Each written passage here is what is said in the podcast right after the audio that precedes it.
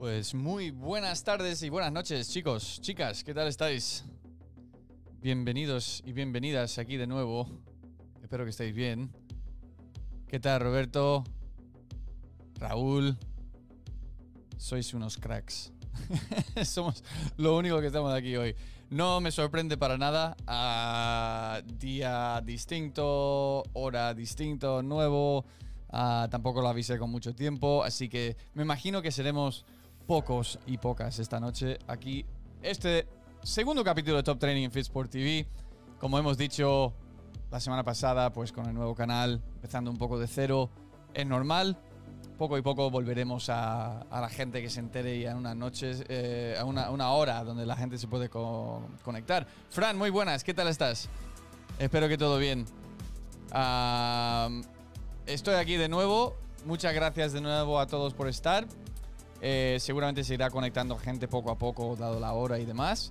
Y, hoy es, se trata de Miami. Espero que sea como la última vez, ¿no? Porque ya, eh, la verdad, un poco saturado de que solo se hable de Guadalupe. Pero la verdad que ha merecido la pena. Vamos hablar de, todo, a contestaré vuestras preguntas, tanto aquí, pues si estáis uh, comentando en el chat, como también lo que me habéis preguntado por Instagram. Que eso es lo otro, eso es lo, lo que, puso, lo que puse allí ayer.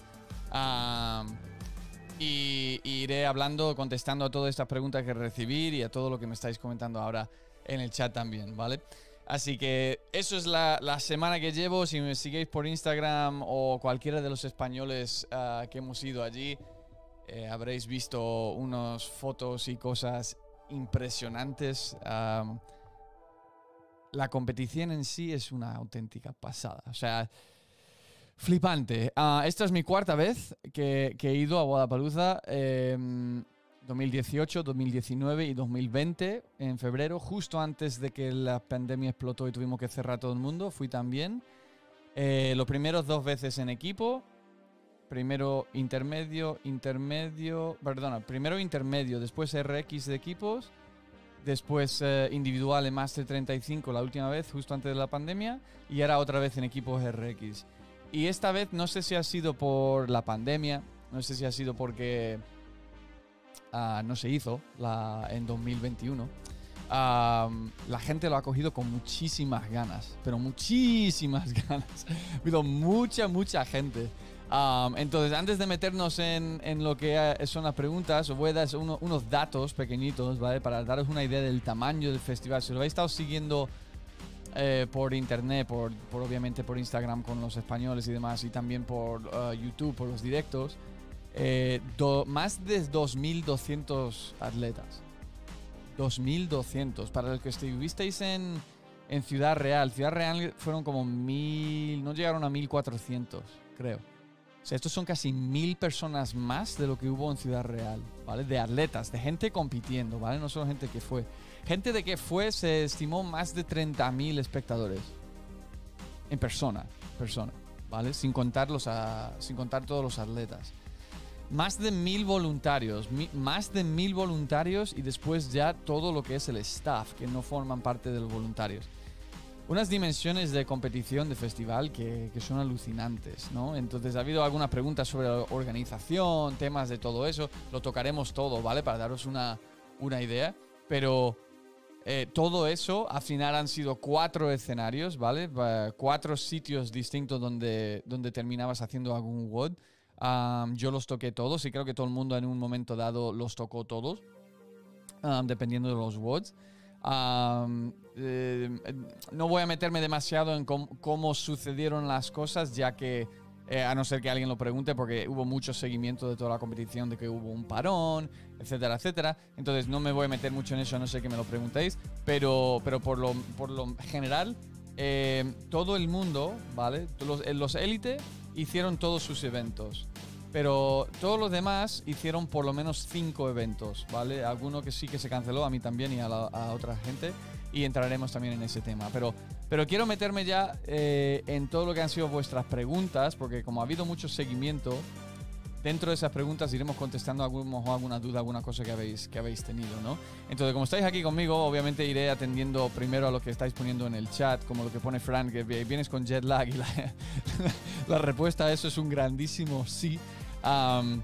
Jet lag, eh, resaca y el viaje en sí son, son casi nueve horas ida y vuelta, o sea, nueve horas ida, perdón, hay nueve horas de vuelta con el cambio de horario y todo eso que se, que se tiene que gestionar no solo para competir, pero también a la vuelta pues para descansar, ¿no? Y dormir y todo eso. Hoy me costó la vida levantarme porque a las 7 de la mañana aquí son la 1 de la mañana en Miami. Entonces yo ya, digamos, estaría en ese sueño profundo de Miami que he cogido ese horario y me tenía que levantar esta mañana y uff, fue, fue horroroso, ¿no?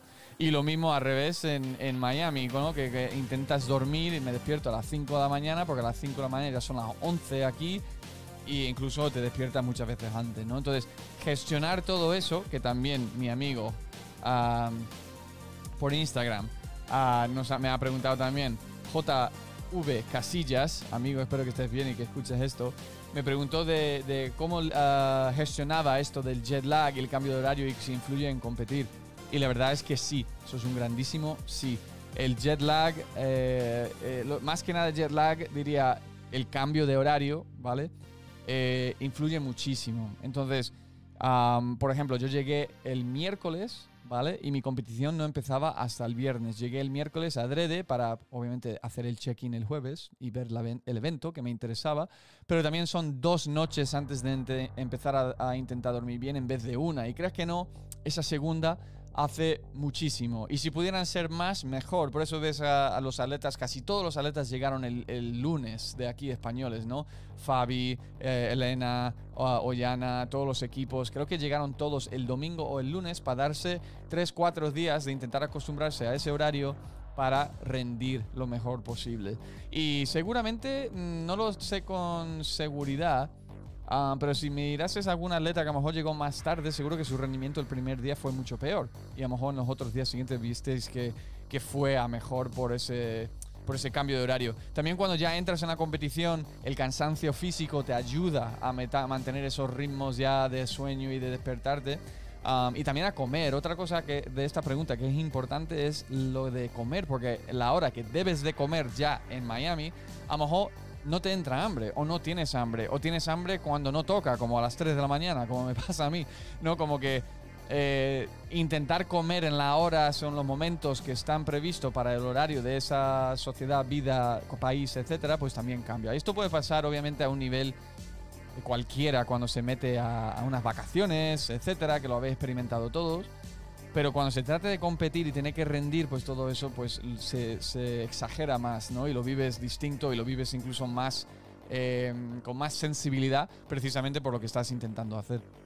Así que jet lag es importante, cuanto más tiempo te puedes dar mejor. En mi caso, digamos que aunque quería rendir lo mejor posible, no era posible irme antes y, bueno, y, tampoco me estaba jugando, jugando nada súper importante, ah, por lo menos en mi opinión. Ah, para, para, lo que fue este evento, por lo cual no me tomaría igual de serio si, por ejemplo, fuese otro tipo de competición donde busco un rendimiento o un resultado más, más alto, ¿no? más grande en este, en este caso. así que, ah, para los que estáis, buenas, ¿qué tal fue? Dice Pichi solo sé que quedasteis en el puesto 20. ¿Qué tal el Mia Complex? El primer WOD. Uf, madre mía, el Mia Complex. No fue uno de nuestros mejores eventos, ¿vale? De, mi equipo, personalmente. Eh, hubo atletas españoles que lo hicieron increíblemente bien. el, primero que me destaca fue el de Training Culture, eh, de Train Like Fight también lo hicieron súper bien al final, el Mia Complex para nosotros, para RX, fue exactamente igual que los Elite. Todo lo que tuvimos a lo largo del fin de semana fue igual que Elite. Nosotros no cambiaron absolutamente nada en, equipos RX con los equipos Elite, ¿vale? Que a mí me, encanta, menos mal, ¿sabe? Que, muy bien, pero sí que es verdad que, fue muy difícil. Entonces, en el Mia Complex las barras nuestras, eh, que, lo hemos hablado ya mil veces, pero para, rematar los pesos, 125 kilos, 135 kilos y 143 kilos, los tres barras, ¿no? El último. Y, por ejemplo, calentando para, esa, para ese WOD, hice un clean descolgado en Power A ciento, o sea, llegué a tocar 135, no llegué a tocar la barra de 145 eh, calentando. Y lo importante de esto es que fue una barra normal, las barras normales que ves en los gimnasios, ¿vale? Que tenéis en vuestros boxes. Eh, una barra de alterofilia normal y corriente de 2,20, 2 metros 20 centímetros, como tenemos todos en los boxes. 135 eh, subiendo, fui subiendo de peso, llegué a 135, hice un hang power clean, un front squat y un jerk por encima de la cabeza, un power jerk además. Bien, me sentía de puta madre. Todo esto viniendo de COVID y la verdad que no súper con mucha confianza antes de llegar a Miami porque había estado entrenando post-COVID, no me sentía muy fuerte. Y llegué a esos 35 y dije, de puta madre, y calenté súper bien. Llegamos a la barra y, en mi caso yo fui el tercero de mi equipo, ¿vale? En esa barra de 125. Tengo que reconocer que mis, mis compañeros son unos monstruos y eh, Richard eh, sacó muchos eh, hang power clean a 125. No sé si hizo como 7, una barbaridad, a 125. Mi otro compañero Paul terminó los dos y se cascó también como otros siete front squats, ¿vale? A mí me dejó, si no me confundo, dos front squats y para empezar los jerks. Pues todos, ¿vale? Incluido Richard en ese primer movimiento, la primera vez que cada uno tocamos esa barra, que la barra que se usó dentro de la pista son las cortas, ¿vale? La que hemos visto en regionales, las cortas que habéis visto a lo largo del fin de semana.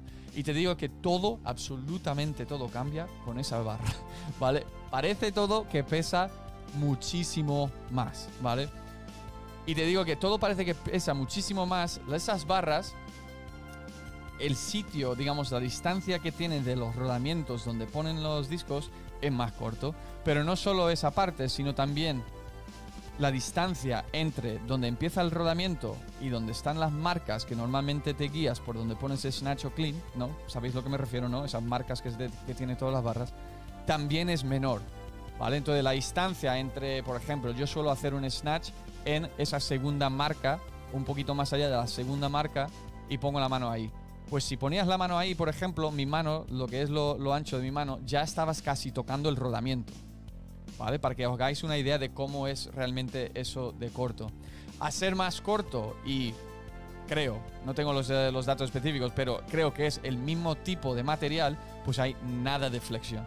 O sea, esa barra son sólidas, no se mueven nada, nada, nada, nada. Y no te das cuenta de lo importante que es eso hasta que te mete el peso de verdad. Y yo creo que si todos los españoles, toda la gente que se conoce y toda la gente de, que no tiene mucha experiencia con ese tipo de barra, vas de una barra normal y lo que tiene, lo que llaman en inglés whip o ese bote que tiene, y haciendo algo como un hang power clean y como los jerks donde hacemos un dip y ese movimiento de peso hace y te ayuda para subirlo por encima de la cabeza o para hacer el clean y no lo tienes, parece que pesa muchísimo más. Bueno, pues a este cuento voy a hacer dos front squats a 125 y empiezo a hacer jerks. Yo pensaba hacer todos los jerks posibles, eso era la estrategia. Pues fallo el primero, no metí ni uno.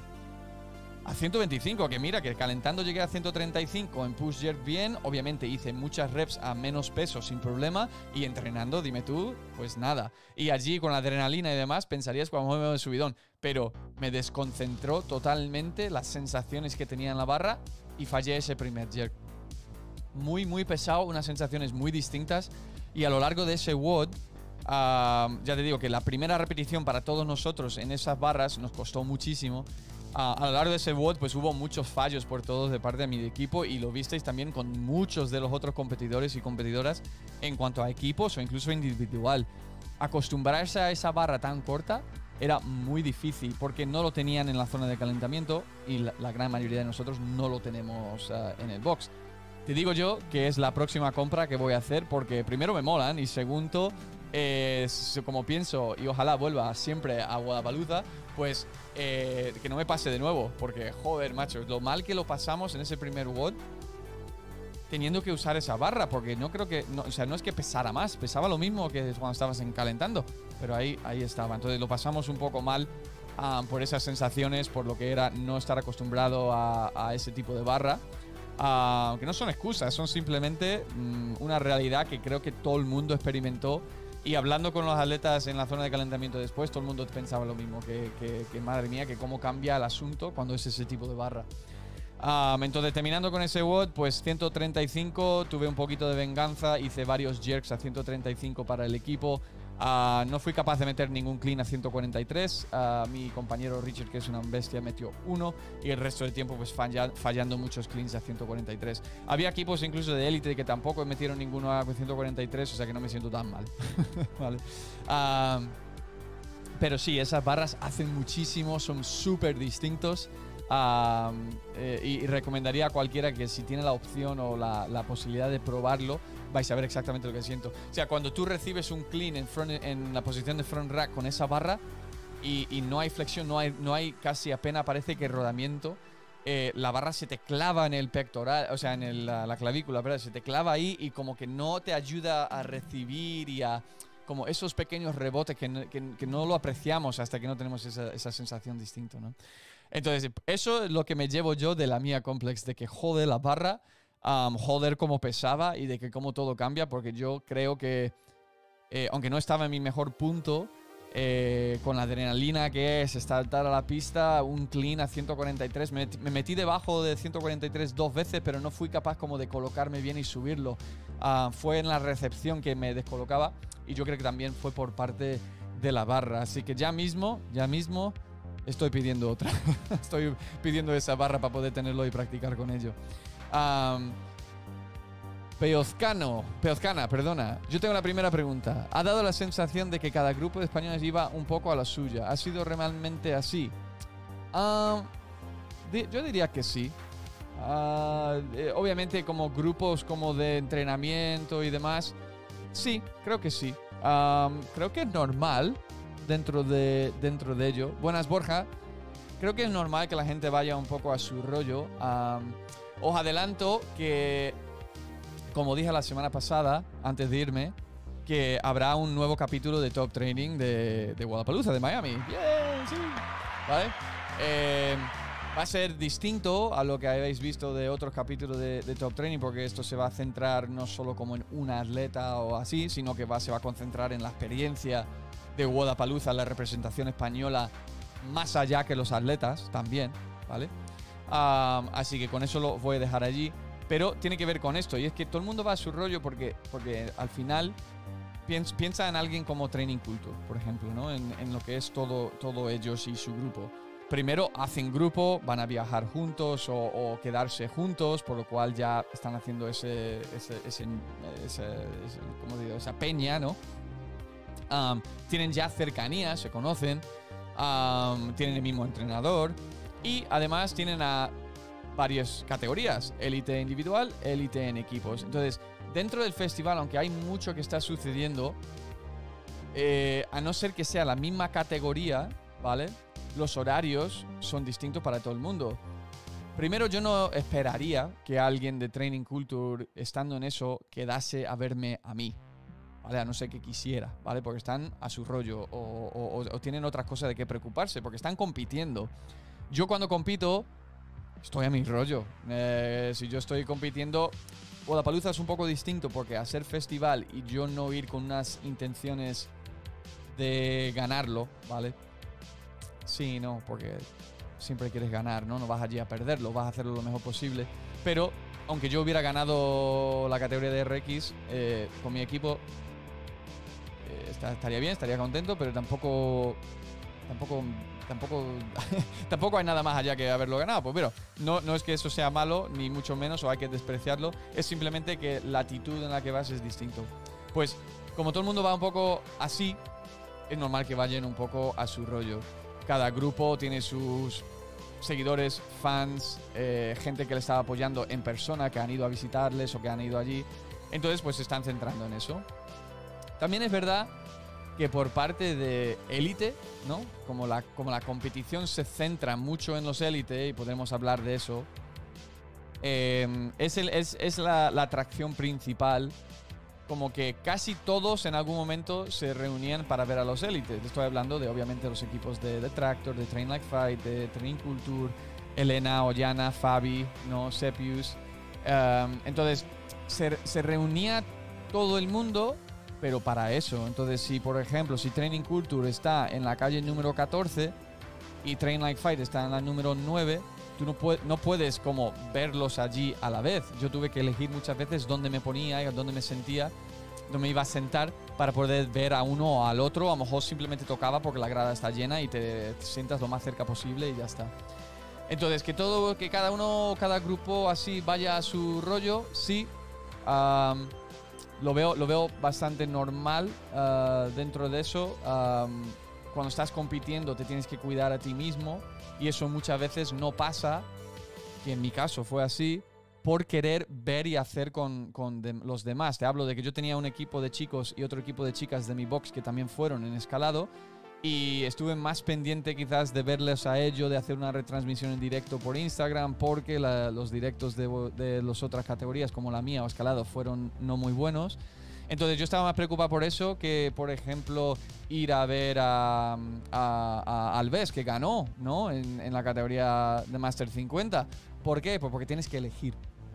O sea, tienes que elegir. Entonces, aunque mi máximo apoyo a todos los españoles, eh, joder, sí, eh, creo que, creo que he demostrado bastante en cuanto a mi apoyo a los atletas españoles. no, no, puedes hacerlo todo. Eh, y me imagino que todo el mundo, el resto han estado igual. Me imagino que ha sido así y, que obviamente pues tienen que como elegir qué ven y qué hacen y dónde se cuidan, dónde está en el enfoque para ellos y, por eso pues eh, estarían así como con esa sensación ¿no? de, hacerlo un poco cada uno a su rollo. Entonces, no sé, no sé si eso contesta a tu pregunta en cuanto a eso, pero, pero sí, eso es lo, que yo creo que sería por eso. ¿Daba tiempo a ver muchas categorías a la vez y combinar, y combinar con competir? Pues Javi Metal, ah, creo que no. creo que no. Yo intenté ver a todo, todo lo que podría, lo, lo que podía, pero sí que es verdad que tenía que elegir muchas veces quién y quién no. Como te estoy diciendo, pues muchas veces me centraba en los equipos escalados por los que estaban aquí de mi box. Intenté ver muchas veces a Xavi Osa, ¿vale? Que, que me encanta ver a Xavi competir y que él también acompañó y me vio unas cuantas veces en, mis WODs y, muchas veces el horario que él competía combinaba con la mía. Porque no es solo la hora en la que sales, sino la hora en la que sales, 20 minutos en la que, antes de que sales, tienes que estar en los corrales antes, donde te van a poner, donde te, tienes que, donde te tienes que poner, donde te van a explicar el briefing del WOD, etc. Y 20 minutos antes de eso tienes que estar en el check-in y 35 minutos antes de eso tiene que estar calentando. Entonces se te pierde una hora y media antes de tu evento donde están pasando otros eventos, otras categorías, otros WODs y eso te lo pierdes. Y cuando terminas tienes que volver a donde has dejado tus cosas, cogerlo, intentar moverte, irte a otro sitio, etcétera, etcétera, etcétera. Entonces si eres un entrenador, que hablé con varios entrenadores, no solo españoles, pero sino de otro, otra gente que conozco, y muchas veces es un estrés para un entrenador tener a cinco atletas en distintas categorías. El mío, por ejemplo, fue así. Es como, este no te puede ver, tengo que ver a no sé qué, este sí te puedo ver, pero pierdo el otro y así todo el rato. Entonces, por lo bueno que tiene el festival, que es un montón de gente, un montón de categorías, creo que había 40 categorías. 40 categorías, 40 distintos eh, edades y grupos y cosas que se podría ver. Entonces, todo lo increíble que es eso, lo malo es que tienes que elegir y no puedes verlo absolutamente todo en persona. Pero forma parte de experiencia y dependiendo con lo que estás más cercano, más eh, importante para ti. Por ejemplo, Xavi, Xavi, um,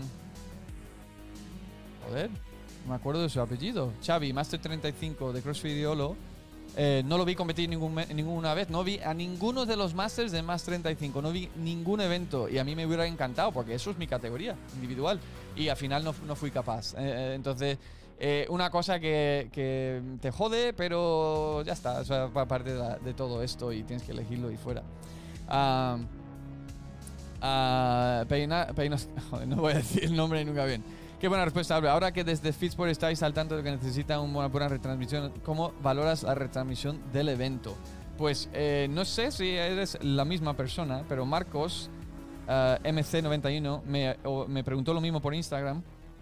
¿Qué opináis sobre, o qué, opine, qué opiniones Ah, hay sobre la retransmisión del evento? Bueno, lo primero es que no he visto mucho de las retransmisiones, ¿vale? Tengo que decir eso primero porque es importante. No, no me da tiempo a ver, por ejemplo, la retransmisión de los élite, de todos los eventos individuales o de los equipos, aunque, porque mucho, mucho de eso lo intenté ver en directo. Ah, o sea, verlo allí en persona. Pero lo que sí me di cuenta es que obviamente las retransmisiones de élite estaban mucho más currados, ¿vale? Comentarista, cambios de plano con distintas cámaras, eh, planos mejores. eh, muchas veces en otras categorías también eh, me di cuenta y me habían comentado gente que estaba aquí viéndolo desde casa que tenían como una cámara fija en un plano en una esquina y ya está. Entonces, voy, voy a entrar en mi opinión en cuanto a todo esto por la, poca experiencia, pues, supongo que es poca experiencia en cuanto a las retransmisiones, pero sí entiendo por qué es así. Lo primero, como he dicho, hay cuatro escenarios. Y, por ejemplo, para hacer una retransmisión de cada categoría igual de bien que los de élite, necesitarías cuatro equipos. Uno para cada escenario, porque cada escenario todos los días, desde las 8 de la mañana hasta las 8 de la noche, estaba funcionando. ¿Vale? No había como mucho parón por ahí. Cuatro equipos a lo largo de 12 horas. Tú no puedes tener a un tío con una cámara así grabando 12 horas sin parar. Necesitarías relevo, ¿no? Entonces, necesitaría básicamente dos equipos de retransmisión para cada escenario. Y la logística y recursos necesarios para eso simplemente no verán que merece la pena. ¿Por qué no verán que no merece la pena? Pues a ver, sinceramente, ¿vale?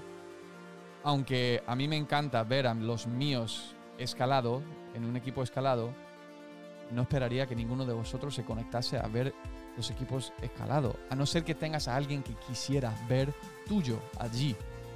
Y esa cantidad de gente se reduce demasiado como para que merezca la pena económicamente, ¿vale? En cuanto a la retransmisión. Y yo creo que todo se reduce a ese por qué se da más preferencia, calidad a ciertas cosas y no tanto a otras. Porque al final es que no renta y la gente tiene que comer, la gente tiene que... No puedes tener a un tío ahí con la cámara o cinco tíos con la cámara o comentaristas o lo que sea gratis. Todo eso cuesta dinero. Entonces, como tienes que pagarlo, ¿qué merece más la pena?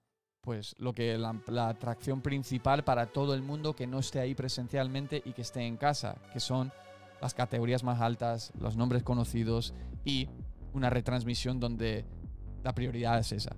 Ahora, dicho eso, dicho eso, ¿vale? Eso es la parte, digamos, lógica de empresa, de números que yo puedo conocer o tener un cierto entendimiento y pasa así. Y lo otro es que sí, es una, es una, es una pena, es una. como que, que no se busque una forma mejor de conseguir retransmisión de este tipo. Cambiar el plano, am, diseñar los escenarios de una forma para que lo que es la retransmisión se vea mejor. Porque, por ejemplo, en Flagger el, el más grande es más ancho, pues hacer tan estrecho y ancho, ¿vale? No había mucha profundidad. Los ángulos que se pueden captar son distintos, son muy difíciles y no favorecen tanto a lo que es verlo en casa. Entonces, hay cosas así que sí, quizás se podían mejorar, ah, cosas que tampoco tengo una solución, am, pero, pero sí entiendo el por qué. Ahora, ojalá tuviéramos una forma en la que este tipo se pudiera hacer una retransmisión para más categorías, para más cosas donde, donde merece la pena. Porque incluso algo como los games, ¿vale? Si lo comparamos con eso, eh, los games hacen una buena retransmisión por lo general de todo, aunque también hay una preferencia sobre todo sobre los élite, ¿no? Vale. Pero es que es una gestión de muchísimo menos personas, ¿vale? Mucho menos personas y dos escenarios. Los games eran dos escenarios. Entonces, eh, bueno, quitando el del nadar y todo eso, pero bueno, eso fue algo muy puntual y duró muy poco. Entonces, la retransmisión en, en, en los games era dentro o fuera en el despego artificial. Ya reduces la cantidad de recursos audiovisuales a la mitad del que sería Wodapalooza. Las categorías son muchísimo menos. La cantidad de atletas en cada categoría son muchísimo menos, son muchísimo menos hits. Puedes tener más descansos, puedes tener mm, gente que aunque están trabajando 12 horas no están literalmente con una cámara delante 12 horas o detrás de una realización 12 horas, etcétera, etcétera, etcétera. Entonces, ya con reducir los escenarios ya es la mitad del trabajo. Y así es como consiguen una mejor retransmisión. Y porque también porque les renta, porque hay un enfoque mayor en cuanto a la cantidad de gente que lo va a ver y lo que eso significa para ellos a nivel de dinero. Entonces, no, no quiero como intentar justificar demasiado por qué se hace mal o por qué no se hace mejor, porque tampoco sé si se puede. Me gustaría pensar que se puede, pero, pero hasta, que, hasta que, por ejemplo, el deporte en sí no evolucione un poquito más, creo que vamos a seguir viendo eso y igual ni siquiera hay retransmisiones de otras categorías. Entonces, en este caso, bueno, por lo, menos hubo algo, ¿no? Javi Método, yo desde casa me he saturado un poco al intentar seguir a los atletas en las retransmisiones. No me quiero imaginar allí si quieres disfrutar de ese apartado también. Claro, es, es muy, muy complicado, pero ir en persona merece muchísima la pena. Yo lo voy a recomendar a todo el mundo. Fue un poco penoso en cuanto a retransmitir todo lo que no fue Elite. Ni siquiera cubrían el primer hit de Elite en muchos WODs. Claro, claro. En muchos WODs, eh, digamos, el primer hit, que son la tabla para abajo, ¿no? La, digamos, la mitad de la tabla para abajo, eh, tampoco lo hacían. Eso pasaba mucho también en los games. En los games a lo mejor ponían una cámara, pero no te ponían comentarios, etcétera. Al final, eh, esto es parte de la razón porque lo que hemos creado Fitsport TV para encontrar, eh, o sea, creemos que tenemos ciertas soluciones a este tipo de cosas, ¿vale? A este tipo de queja para lo que son las retransmisiones de eventos de CrossFit, porque aunque esto se hizo por YouTube, digamos que el deporte donde, donde muchos eventos ganan dinero como el fútbol o baloncesto es con que las cadenas grandes compran la licencia para retransmitir sus eventos y se venden anuncios, ¿vale? Pero los eventos de CrossFit no lo va a, no lo va a comprar ninguna cadena. ¿Por qué? Porque ninguna cadena pondría 12 horas de CrossFit. No le sale rentable. Entonces nosotros estamos en esto, esperamos daros ciertas soluciones para que los eventos se vean y se muestren de una forma mejor y lo único que puedo decir es que está por verlo y espero que vuestro que conseguimos exactamente lo que es esta queja, frustración sobre las competiciones, ah, porque tenemos algunas cuantas cosas que creo que pueden funcionar muy bien. Ah, eh, el nombre se lee Peyo, así que tranquilo. Pero ahora lo importante, el salseo. Jason Hopper sigue pareciéndote un poco douchebag después de verle en paluza. buena, buena, pregunta. Ah, la verdad que poca interacción tuve con él, o Sí que verdad lo vi bastante más relajado, no lo vi tan serio, lo vi bastante más sonriente. Creo que Miami ya en general, porque es enero y tienes 23 grados y estás al sol, todo el mundo está más alegre. y creo que... y, o sea, yo estoy dispuesto a, como dar a Hopper otra oportunidad de mostrármelo, ¿no? Y en este caso no te puedo decir ni como nada malo, nada, nada, nada surgió, ni vi nada así como raro ni demás. Tampoco puedo decir que estuve súper pendiente, pero, pero bueno, pero yo lo vi bien, lo vi compitiendo, lo vi como con muchas ganas, pero tampoco lo vi como con ese eh, lo que dice en inglés como chip on your shoulder, ¿sabe? Como, como si tuviera algo que demostrar ahí, estuve como mal con la gente.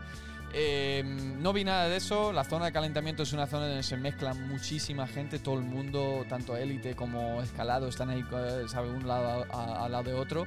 Y, no vi nada, ningún mal gesto por ahí. Entonces, todo lo contrario. Así que, como me da mejor sensación, ¿vale? lo podemos comparar un poco, quizás, con lo que pasó con Sara Sigmundsdottir, ¿vale? Sara Sigmundsdottir seguramente lo habéis visto, pero bueno, pues si no lo habéis visto en un momento dado, después de ese Mia Complex en la barra, tuvo un gesto feo con Danny Spiegel, como que Danny Spiegel iba como a consolarla porque no terminó la última barra y como ella se giró y no le dio la cara, ¿no? Bueno, en fin. entonces, a todo eso, eh, yo entiendo que eso puede pasar mm, compitiendo y que todo el mundo tenemos un carácter, te, puedes enfadar, estás ahí, obviamente ellos se dedican a eso, entonces están todo en su derecho de como mm, molestarse, enfadarse, eh, intentar gestionar esas emociones de esa forma.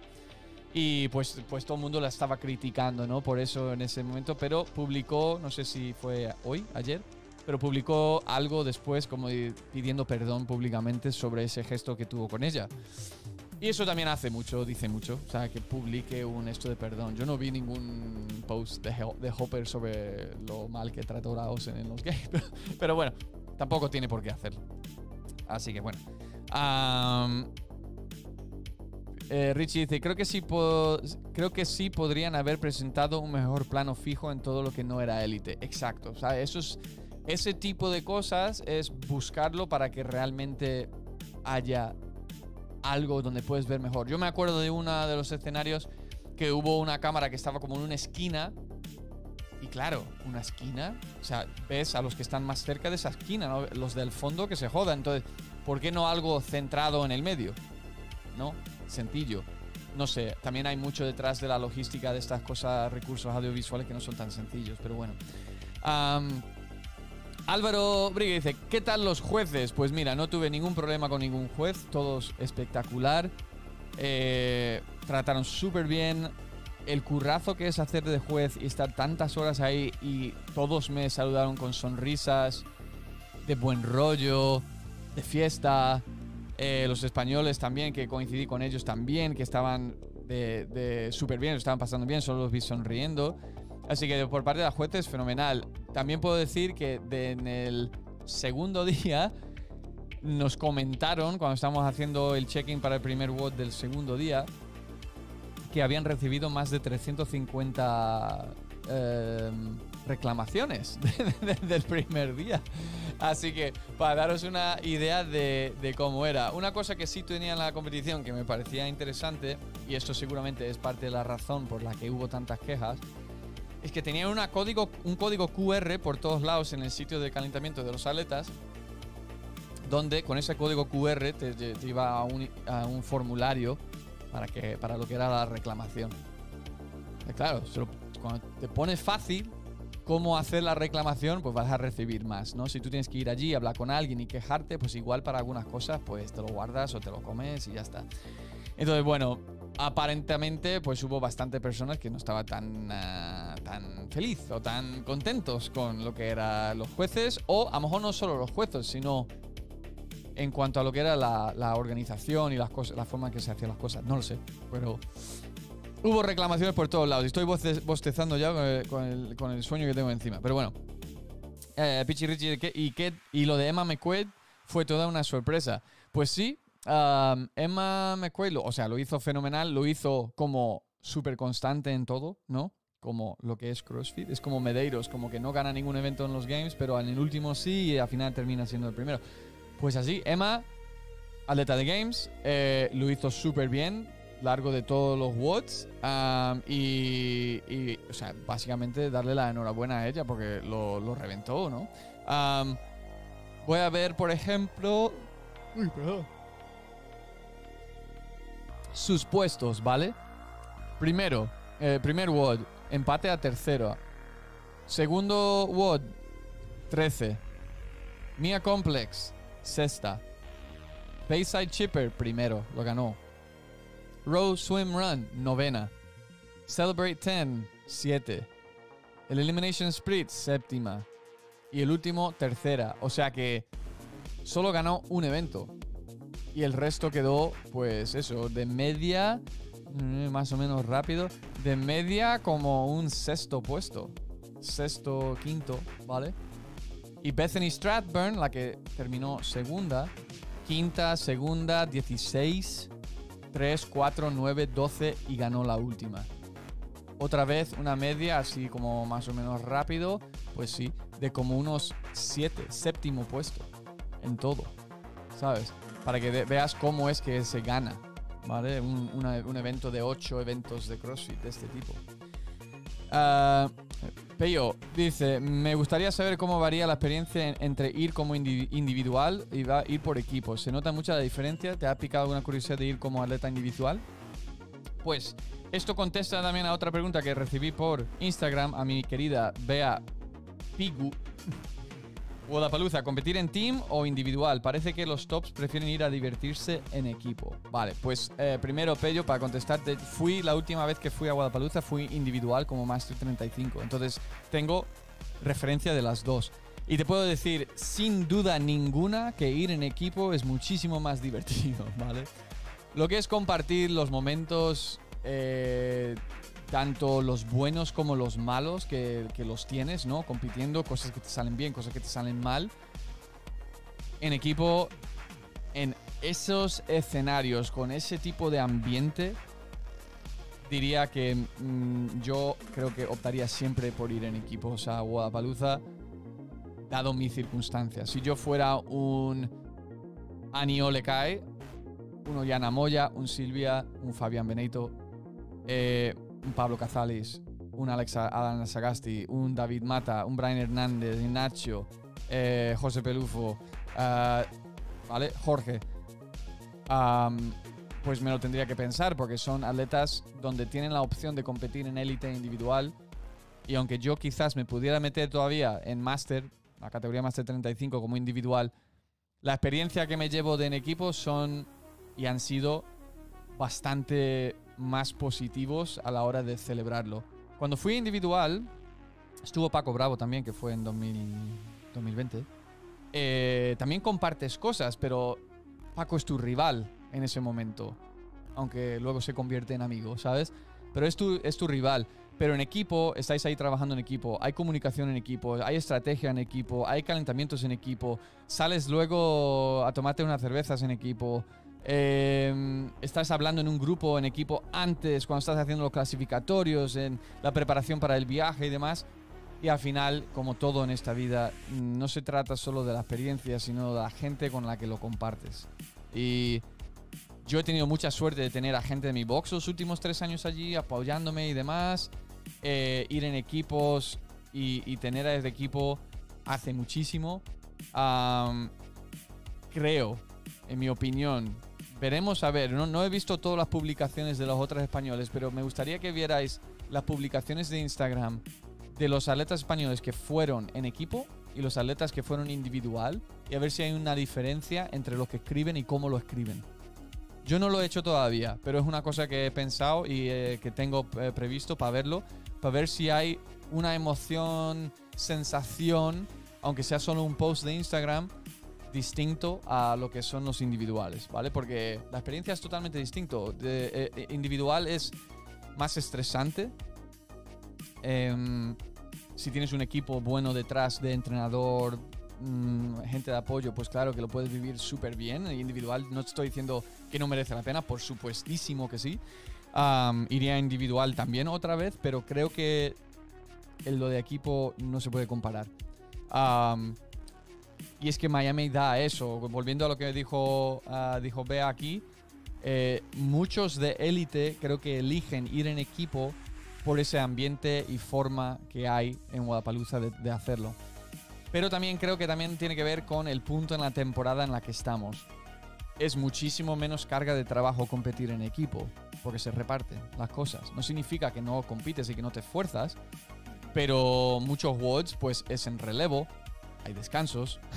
o sea, ya con eso todo cambia. Y, obviamente el volumen de trabajo no, no, creo que hemos visto, por ejemplo, un Pat Wellner, un Cole Seger, un Fabián Benito en su mejor forma del año están en un ciclo donde sí llegan dentro de ese ciclo pues bien o lo mejor posible para competir, pero obviamente viene el Open ahora después de los cuartos de finales, como que están preparándose más para los cuartos de finales que cualquier otra cosa.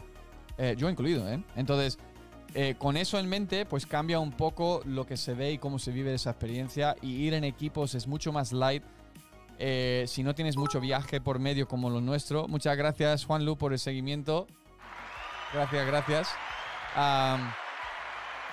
si, si, estás en una situación donde no tienes que viajar mucho, vas a Miami y no veo ninguna razón por qué no podrías entrenar al día siguiente.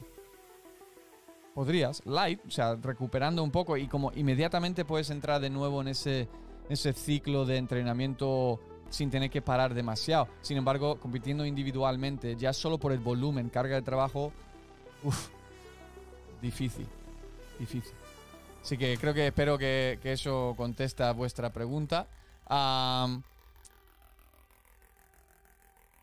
no sé si alguien por por, eh, por YouTube está haciendo preguntas por algo, no me, no me, está saliendo. Entonces, a ver, eh, otra pregunta aquí que fue Build, Build by CrossFit, que me pregunta por Instagram.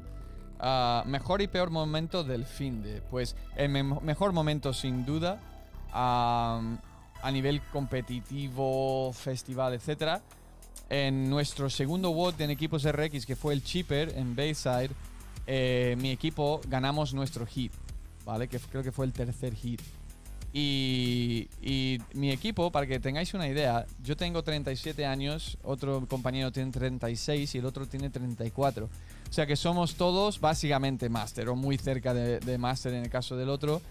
Y estamos en equipos RX con chavales de 20, 25, 26. O sea, gente que básicamente era de élite. Y nosotros ganamos nuestro hit y creo que quedamos cuartos en total de, esa, de ese WOD. Hicimos un tiempo que ganó a muchos equipos de élite, ¿vale? Entonces, solo lo que era ganar el hit, eh, de tener a la gente de mi box ahí apoyando, otra gente de, de, de raster, de los fitness managers y demás allí apoyando. Y todo eso viéndolo, pues fue un momentazo para mí que a mí me amortizó toda la competición, todo el viaje, absolutamente toda la preparación y me da muchísima gasolina para, para, volver y seguir e intentar hacer eso de nuevo, porque esos son momentos que son únicos y no te lo puedes, no lo puedes pagar, ¿sabes? Lo tienes que ganar con esfuerzo, con, con la gente que también sea de tu equipo que se ha esforzado también. Entonces, eso fue sin duda el mejor momento, pero vamos, aplastantemente el mejor momento para mí. Eh, había muchos otros buenos momentos de compartir cosas con gente en la grada, con los de mi box, viéndoles a ellos competir, etcétera, etcétera, etcétera. Pero para mí lo mejor, sin duda, siendo competidor, ese momento lo tengo inmortalizado por los de Digital Freedom, que solo puedo dar las gracias por fotos y vídeos y demás que irán saliendo sobre ese momento en concreto que mm, lo podré ver mil veces y me entra en la piel de gallina como me está entrando ahora y, ojalá todo el mundo en algún momento de su vida, si le gusta esto de CrossFit, pueda experimentar esa sensación. os los deseo para absolutamente todos. el mejor escenario de, de Wallapalooza para mí es Bayside. Eh, y compitiendo con gente y compartiendo algo que es como ganar, ¿no? Como eso, viniéndote arriba, eh, con los aplausos y con la gente, pues te llena, te llena muchísimo. Ahora, el peor momento ah, para mí pues sería eh, segundo día, em, último evento para nosotros del día, que era el de remar, nadar y correr, que nos cancelaron ese evento. Nosotros no pudimos terminar ese evento. Hicimos el remo y después se canceló. Si me seguís por Instagram sabéis que en algún momento dado no encontraban a una chica que fue en los hits anteriores. Entonces pensaban que se había ahogado al final no fue así, la encontraron y está bien, pero por seguridad cancelaron eh, nuestro, que al final fueron solo los equipos RX de chicos, que éramos los últimos en ir en ese día. Todos los demás tienen una puntuación, pero nosotros a todos nos dieron un, cero. y nos dieron un cero, pues por eso, porque no, no pudimos eh, hacer ese, ese WOD. y si ves, a, si ves a la clasificación, pues al final fue, fue así eso fue el, peor momento porque estás remando, estás dentro de un WOD, estás dentro de una competición. Hicimos el remo, salimos como el segundos o terceros de ese hit, lo estamos haciendo muy bien y vas corriendo hacia el agua y todo el mundo te dice stop, stop, stop, stop, stop. Entonces, fue mal porque te paran en medio de un boom WOD que te has venido arriba, que encima lo estabas haciendo súper bien. y empieza una, un montón de mezcla de emociones. O sea, esto es algo que, estoy como siendo muy, muy sincero, ¿eh? O sea, un montón de emociones como diciendo, ¿por, por, qué coño paras? Eh, me has jodido el WOD, ¿no? Pero por otro lado está diciendo, joder, hay una persona, porque en ese momento cuando nos pararon no la habían encontrado, no sabes si está muerto o viva. Y está diciendo, joder, soy un hijo de puta, me importa más mi WOD que, que si esta persona está vivo, diré. Son una mezcla de cosas que al final, pues, eh, en el momento, pues salen así después rápidamente te das cuenta de que, a ver, ¿dónde voy yo? Que soy un privilegiado, que estoy aquí, que estoy de pie todavía, que estoy, que tengo los días mañana para poder competir, que me cancelan un WOD, pues bueno, no pasa nada. Pero en el momento te vienes, te vienes un poco abajo, enfadado, así, esa mezcla de emociones y, y es eh, difícil de gestionar cuando eres muy competitivo. Y, y te gusta tanto, ¿no? Porque otra cosa de eso es que fue en Bayside por la noche, bajo las luces, toda esa parte, ese encanto que tiene Guadalajara, pues que te lo quiten, entre comillas, pues al final te jode un poco. Entonces, supongo que ese fue el, peor momento, el peor momento porque obviamente no podíamos hacer el WOD, no me metí en el agua, no fui a nadar, con tanto tiempo que yo llevo preparando la natación para eh, precisamente ese momento. y bueno, y también el peor momento, pues precisamente por ese conflicto de emociones y de pensamientos que te estoy diciendo. Es como, joder, soy mala persona porque me importa más esto que lo otro, ¿sabes? Y entonces no, no me... Eh, son momentos de crecimiento, son momentos de te das cuenta de cómo piensas tú mismo, cómo lo gestionas, pero también son momentos donde creces y donde te das cuenta de lo que es realmente importante.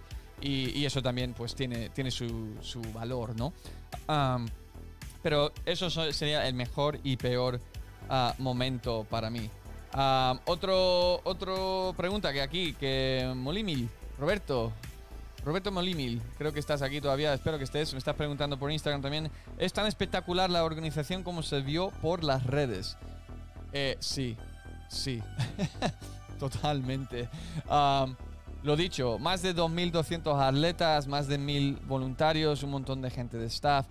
La organización a pesar de las posibles quejas que se podían recibir, eh, es todo, para mí, una anomalía. Yo no entiendo cómo eh, la gente de Lauren Life son capaces de gestionar a tantos atletas y que todo salga más o menos bien. Nosotros salimos a la hora en todos los hits. ¿eh? El único día que no fue el último del domingo por el temporal y que tuvo ahí un parón que, se, que se demoró un poquito en cuanto a los tiempos. Todo lo demás, tal y como estaba publicado, salió así. Los hits estaban bien, la información estaban bien, los WODs era exactamente como lo habían dicho, eh, salimos en el momento. Incluso este año, una cosa que yo me quejaba siempre en los años anteriores era entre que te llaman y compites, hay demasiado tiempo de descanso, eh, hay demasiado tiempo y te enfrías. Incluso este año ese tiempo se había reducido. Todavía hay demasiado tiempo, pero yo me acuerdo de pasar 20, 25 minutos esperando al lado del escenario a que terminasen los hits, etcétera, y después entrar y ya no hay nada que hacer. Como algo sobre todo pesado como un Mia Complex, como lo de la barra. Pero en este caso fue muchísimo más fluido. Te movían de un sitio a otro. Yo me mantuve más o menos caliente, ¿no? Eh, en cuanto a mi capacidad de mantener eh, eh, eso. Y me sentía bien saliendo a la pista. O sea que la organización es, absolutamente increíble. Te digo que habrá un poquito más de cosas detalladas dentro del top training sobre eso. Pero mis más eh, sinceras enhorabuena, aplausos y alguien de la organización llega a ver esto. porque lo que hacen para que tantos de nosotros disfrutamos es una auténtica pasada. y solo, solo podría decir buenas cosas sobre, sobre eso lo que, lo, que, lo que se requiere la gestión de tantos atletas y encima la gestión de tantos voluntarios y gente que está trabajando a nivel como empresarial es una, es una pasada. ¿Quién crees que ha sido el Spanish MVP? uf, difícil, ¿eh? Pero difícil porque vi tantas buenas cosas de tantos españoles. Uf, MVP. así a primeras, creo que tendría que darlo a Ollana. Sí. Me voy a quedar con Ollana. está claro que ella se tuvo que quitar del último día, entonces eso pues como jode un poco en, esta, en cuanto a esta selección. Pero lo que está, lo que, lo que pasa es que lo que hizo cuando estuvo, lo hizo increíblemente bien y también estoy enfocándome en un individual porque creo que es más complicado, ¿no? Eh, competir en un nivel individual. Durante el primer, los primeros tres días se fue colocando en ese top hit de algunos de los atletas más en forma del mundo, o sea, del mundo, de atletas de games, de tal, y estaba dando lecciones. Muchas veces, aunque no salió en el directo, estaba quedando en puestos por delante de muchísima gente porque era una desconocida, entre comillas, ¿no? para el mundo de CrossFit. Y al final salió en un artículo de Morning Chalk de gente como que había impresionado y por fin, por fin, se le ha dado esa atención a atleta, un atleta español que se lo merece. y, creo que creo que Ollana. Es difícil Ollana o el equipo de Training Culture. Difícil, ¿vale? Difícil. Creo que me quedo con Ollana por lo difícil que es competir solo o sola, como individual. Ah, porque los equipos lo hicieron increíblemente bien, pero rendir a un buen nivel cuando tienes gente que te apoya y que lo estás haciendo junto, creo que es más fácil que hacerlo solo. Y por eso creo que se lo daría a ella. Sin que. Sin, sin quitarle ningún mérito a nadie más, ¿no? Es como por si tengo que elegir a una o uno, pues creo que iría por ahí. La verdad que todo el mundo lo hizo increíblemente bien. Creo que la representación española ha sido brutal. Pero ya no solo por quiénes son y nosotros lo conocemos por quiénes son, sino lo que han demostrado allí, con la gente con la que lo han demostrado no sé si, me, si me estáis siguiendo por Instagram, el primer, después del primer día subir un post que era un texto que decía los atletas españoles no tienen nada que envidiar al resto del mundo y es hora de creérselo. Eh, eso lo creo que lo voy a repetir como 5.000 veces. Y es porque en el momento que se lo creen, como Training Culture, equipo, Ollana, Sepius, Elena, Fabi, y sin ir más allá, a todos los demás, o sea, cuando ya te lo crees, es cuando ya sigues estando allí y cuando sigues metiéndote y cuando sigues eh, mostrándolo, ¿no? Entonces, nada, se espera y sé que para el futuro, digamos, el CrossFit español deportivo va a dar muchísimas alegrías, sin, duda ninguna. Sin duda ninguna. Victino Sicone, ¿qué ha sido lo más duro? El puto gusano. Dios, qué asco el gusano, ¿eh? Lo pasé fatal. Pasé fatal. El tema del gusano, aparte de no haberlo nunca entrenado con mi equipo, porque mi equipo no nos conocíamos mucho. Yo conocía a Richard en los games, estuve con él tres o cuatro días como espectador y, lo que estaba haciendo yo de games, pero nunca habíamos entrenado juntos. Y el otro amigo Paul, nunca habíamos entrenado, ni siquiera visto la cara. Entonces, el gusano tiene, requiere mucha coordinación, requiere mucha práctica. Y eso es lo más importante y no nos fue demasiado bien. Y yo pues aunque tengo gusanos aquí en el box, no me dio para entrenarlo mucho, la verdad. Entonces, falta mía, culpa mía de no haberlo hecho. Ahora, esto no es ninguna excusa, porque fue igual para todo el mundo, pero sí es una queja que me voy a, me voy a cebar ahora con, con, esto. Guadalajara puede ser el evento más grande de CrossFit en el mundo. Ah, los games tienen su prestigio, pero Guadalajara en cuanto a grandeza, lo que te estoy diciendo, de logística y todo lo demás, es más grande. Entonces, ¿Cómo puede ser que en una competición de este tipo y con una marca como lo que es Rogue, que da el material para este, para este evento, tenga un gusano que es de cuatro personas, pero solo relleno con pesos para tres? Y que haya una holgura en el gusano que flipas. O sea, los gusanos de mi box son mejor que estos. ¿Vale? Para hacerte una idea, un gusano no es nada más que una funda de tela con unos buenos cierres relleno de sacos más pequeños, ¿vale? Y esos sacos pequeños alargados para hacer la forma del gusano. Pues tenían los pesos adecuados para tres personas, porque son todos equipos de tres. Había gusanos para chicos y gusanos para chicas, con distintos pesos. Pero la funda era de cuatro. Entonces había muchos sitios donde no había rigidez. Y obviamente, imagínate, pues eso, moviéndose por todos lados, pero era mucho más difícil. Y no lo hicieron adrede, lo hicieron porque son unos putos vagos. O sea, no me dejas decir que Rogue no tiene una funda de gusano para tres personas. Y si no lo tienen, que lo hagan, coño. O sea, ¿qué me estás contando? Eso fue una puta mierda. Ahora, eso no influye en cuanto a la comparación entre todos, porque todos teníamos lo mismo y había gente que lo hizo mejor que nosotros. Pero no me fastidies. Puto gusano de tres. No es tan difícil. Es esa tela y eres rogue. Haz un puto gusano de tres. Fin. Yo no sé si fue rogue o si fue la organización, pero haz un puto gusano de tres. Ya sabías que sabías de hace muchísimos meses de que la competición en Guadalajara iba a ser de equipos de tres, no equipos de cuatro. Así que bueno, ya está esto es sobre el nivel. Eh, ¿Qué se siente al saltar a esa pista con tantas letras grandes y tanto público? Ya sé que el nivel era alto, pero ¿cómo lo viste allí en directo? pues creo que contesté esto un poquito en cuanto a el nivel. Creo que el nivel no era... O sea, vamos a ver, primero. están los top 4 o 5 del mundo y después están todos los demás. ¿Vale? Hay una gran diferencia, o sea, hay una diferencia entre Vellner y... no sé ni quién decirte. O sea, hay una diferencia entre Vellner y Fabi, por ejemplo, que yo no lo entiendo. porque tú ves a Fabi y machaca a todo el mundo por aquí. Y después ves a Vellner y dices, ¿cómo es posible? ¿No? Ves a Cole Sager, ¿cómo es posible? Ves a Phil Toon, ¿cómo es posible? Que encima lo hagan tanto mejor que Fabi. Sin quitarle ningún mérito a Fabi. Pero dices, ¿esto cómo coño es posible? Pues el nivel es alto. Sin embargo, no creo que hemos visto el mejor Pat Vellner que existe. Yo creo que eso llegará más adelante en, el, en, cuanto a la fecha y en, lo que es el temporada, ¿no? y de yo saltarme a la pista pues mira, cuando saltas a la pista, además de que yo estaba en RX, no estaba en Elite, digamos que yo no vi a muchos nombres conocidos en el mundo de CrossFit en RX. La mayoría estaban en Elite, ah, tanto individual como en equipos. Entonces yo no fui a la pista con ellos, ¿vale? No era la misma experiencia que, por ejemplo, un Aniolo, Ana Sagasti o Pablo Ignacio, Brian, ¿vale? Etcétera, que estuvieron.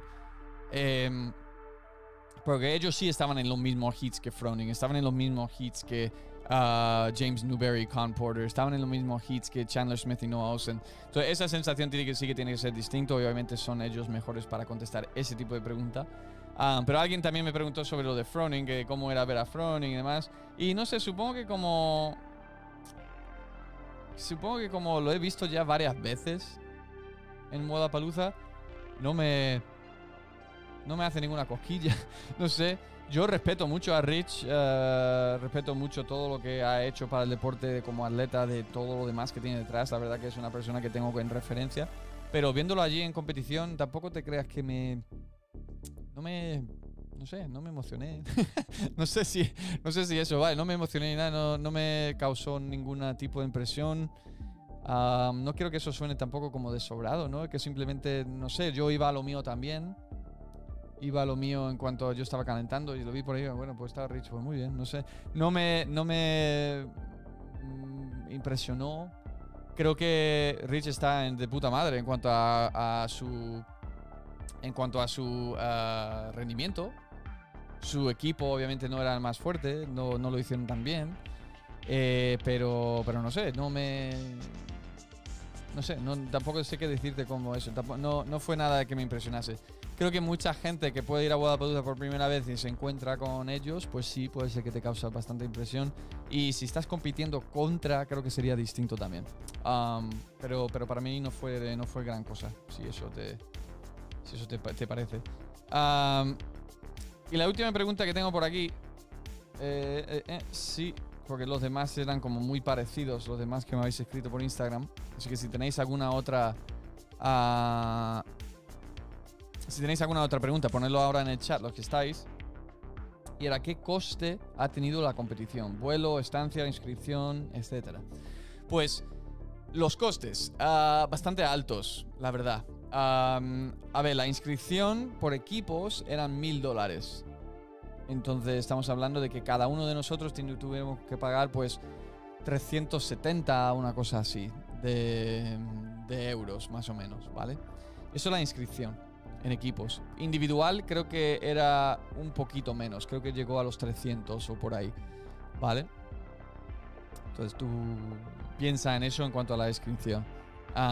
Sí que está claro que muchos atletas de élite y demás fueron invitados, pero los mortales pues no. Em, en cuanto a el vuelo, a mí me costó barato. Barato por el tema de COVID, barato por cuando lo compré.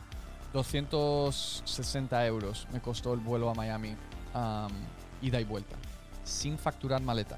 Yo no facturé maleta, ¿vale? 260 euros. Con maleta hubiera sido 100 euros más y porque lo compré con muchísima antelación y por el tema de la pandemia. De normal ese vuelo desde, desde Madrid, si lo compras con antelación te puede costar 400 a 500, entonces como estaba más o menos por la mitad y dependiendo de lo que pasa con COVID, pues no se sabe qué va a salir todo ese tema. la estancia es lo peor, ¿vale? La estancia es lo peor. Una habitación de hotel que, a ver, aquí también hay cosa muy distinta. O sea, si visteis a los atletas, la mayoría de ellos cogieron un Airbnb, partiendo, compartiendo habitaciones, etcétera, etcétera. Eh, los Airbnb, por donde está la competición, están mucho más lejos de la competición, por lo cual necesitas depender de Ubers o te coges un coche de alquiler. Como subí, subí un vídeo que me encontré a Brian Hernández y, Nacho Yarramendi en la furgosina, como llamaban ellos, que era una furgo enorme para llevar a todo el mundo. Y eso está guay, porque además comparten momentos guay con todo el mundo allí. Ah, pero tienes que ir y volver en furgo de la competición a tu casa y, eso pues es una parte más de la logística, ¿no?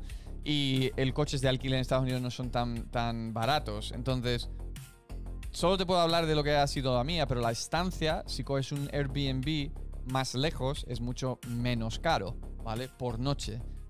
Si te coges un hotel al lado de la competición, que fue lo que hice yo y lo que hace también muchas atletas, porque estoy hablando de algo sincero, como si por ejemplo quiero ir al baño. No tengo que ir en los portabaños esos que se vuelven asquerosos en cero coma. Puedo ir andando al hotel. Si me quiero ir a echarme una siesta, que este año no fue el caso, pero si me quiero ir al hotel, ducharme entre WODs, porque hay seis horas entre WODs, y me quiero acostar, ¿sabes? Pues lo hago. También, o sea, hay muchos beneficios de quedarte cerca y así me gusta hacerlo a mí, pero sí que es verdad que pago más eh, en cuanto a la estancia. La estancia que me, costé, me costó una habitación de hotel muy cerca de la competición fue 1.300 euros, ¿vale? Por cinco noches. Miércoles, jueves, viernes, sábado, domingo. Sí, porque me fui el lunes. Cinco, cinco noches, ¿vale? Mucho, es mucho dinero para eso, también te puedo decir que lo cogí demasiado tarde la estancia. Lo estuve mirando en su momento y me hubiera salido por menos de 1000. Me hubiera salido como 900, 800, etc. Si compartes, obviamente es menos por cada persona. Pero lo que es la habitación en sí, que se podía dormir hasta cuatro personas en esa habitación, pues 1.300 euros, ¿vale? Hay otra gente que lo cogió por 800 o 900 si lo coges con tiempo. Pero ah, eso es una idea. Ahora, lo que más cuesta en Miami es todo lo demás. Ubers, comidas, eh, lo que digamos esos tipos de gastos, ¿vale? en Estados Unidos en general no cenas por persona por menos de 20 euros, normalmente. Comes en la competición, por ejemplo, había comida, de que es donde la mayoría de los días yo comía porque estaba haciendo muchas otras cosas aparte de competir. Entonces la comida allí valía 15 dólares cada comida y no era una grandísima cantidad. Entonces también iba por snacks a, las tiendas que estaban al lado antes de que empezase el día. Y, y, si te vas a Starbucks, como voy yo, que sí, cuando estoy en Estados Unidos, pues me permito algún Starbucks cuando estoy de viaje, pues creo que en Starbucks eh, te puedes gastar 10 pavos por un yogur y un café. ¿Sabes? Entonces al final, pues el coste que me habrá salido todo el evento, entre todo, todo, todo, todo, con comidas y demás, teniendo en cuenta la estancia, etcétera, 2.500 euros. Sin duda es como para planificar y tenerlo en cuenta como si fueran unas vacaciones. Sin duda, sin duda.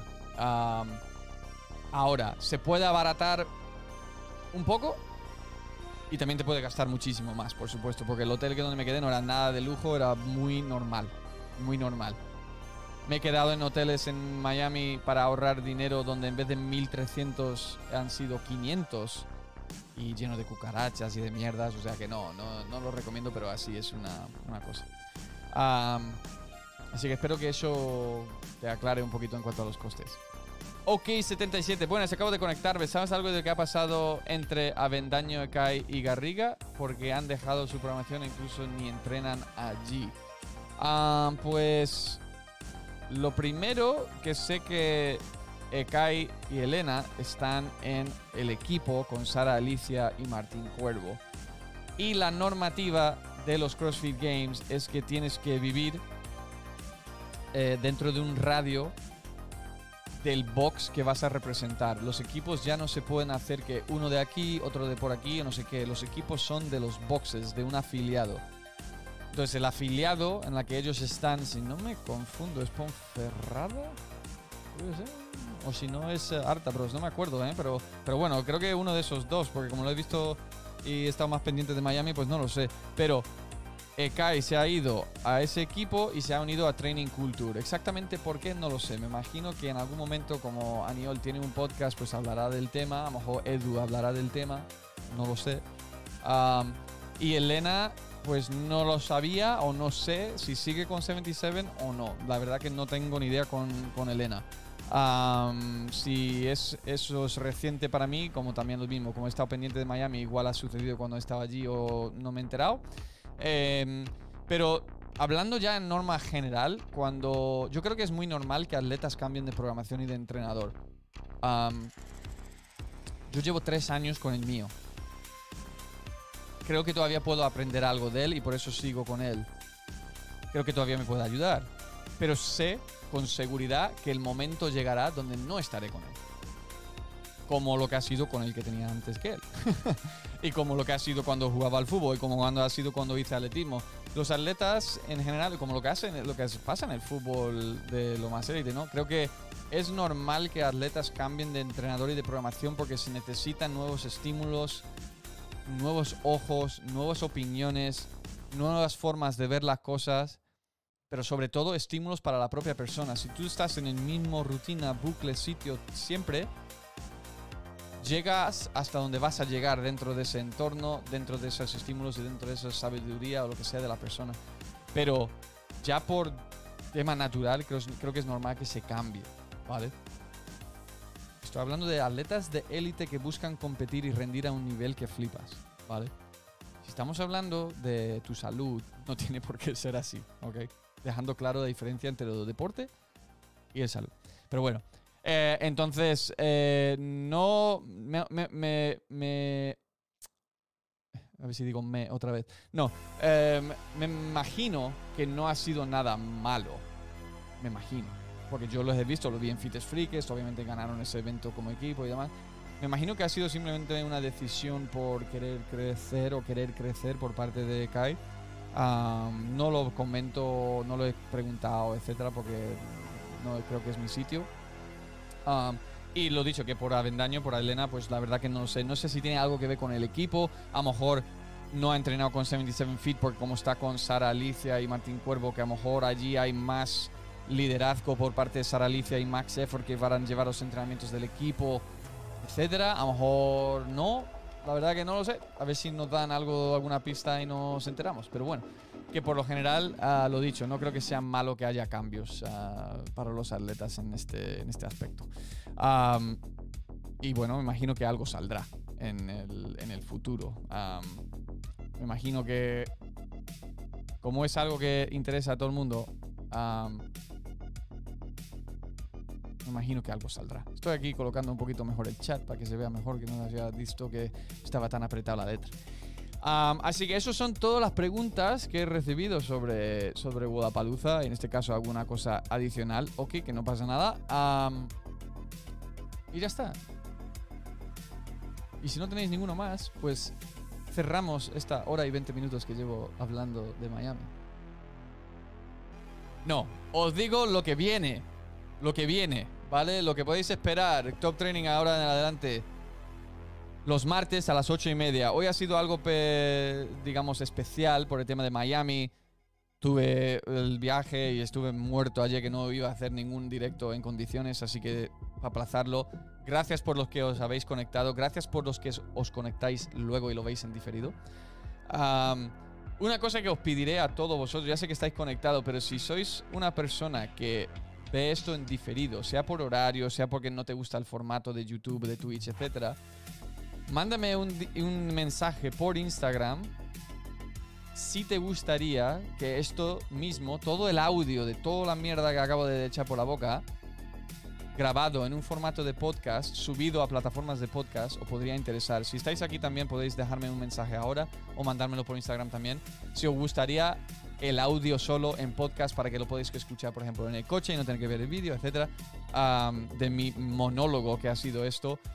Y también teniendo en cuenta de que el resto de, las ediciones de Top Training Live no van a ser solo yo hablando, sino que tenemos invitados. Y eso es precisamente lo que va a pasar la semana que viene. Vamos a tener a los representantes, los jefazos de Delta Hood, perdona, ya no es Delta Hood, Delta Judge, en directo con nosotros hablando de lo que es, lo que es ser juez. ¿Vale? Tanto lo bueno como lo malo, el proyecto que ellos tienen, tienen entre manos, la experiencia de Guadalajara también, cómo eso hace que todo esto crezca en el mundo de CrossFit y sobre todo para nivel español. Y lo vamos a tener la semana que viene aquí, el martes a las 8 y media. ¿Vale? Eso es el siguiente programa de Top Training. También habrá, más cosas de lo que metemos dentro del programa, ¿vale? Mis eh, informaciones sobre estudios nuevos que van saliendo, algunos highlights de la semana, como hicimos la semana pasada también. Así que todo eso lo incorporamos de nuevo dentro de lo que son estos capítulos de Top Training el martes a las 8 y media. Si podéis conectaros, conectaros y uh, uniros a la conversación, que es muy importante. Todas vuestras preguntas para los jueces y todo eso lo haremos también la semana que viene. Así que eh, muchísimas gracias por vuestro comentario, vuestro tiempo de pasar esto aquí conmigo. Big Mappy, gracias por ese comentario, lo, lo anoto, ¿vale? Y igual damos más vida a esto de Top Training más adelante. Muchísimas gracias a todos también por compartir esto de que estamos haciendo los directos. Antes en mi canal, obviamente, tenía mucho más gente conectado. Hemos cambiado de hora, hemos cambiado de canal con la intención de hacerlo mejor. Entonces, que vosotros compartís el enlace y la información hace muchísimo para mí y lo agradezco a mil, mil, mil, mil por mil. ¿Vale? muchísimas, muchísimas gracias. Así que os dejo con eso este miércoles, la mitad de la semana. Gracias de nuevo. Estaremos aquí el martes. Pasar buen ya llevo demasiado tiempo hablando y no hago los, ah, las frases bien. Pasar buen resto de vuestra semana. Seguir entrenando a tope y nos vemos el martes que viene aquí en Fitsport TV. ¿Ok? Venga, hasta luego.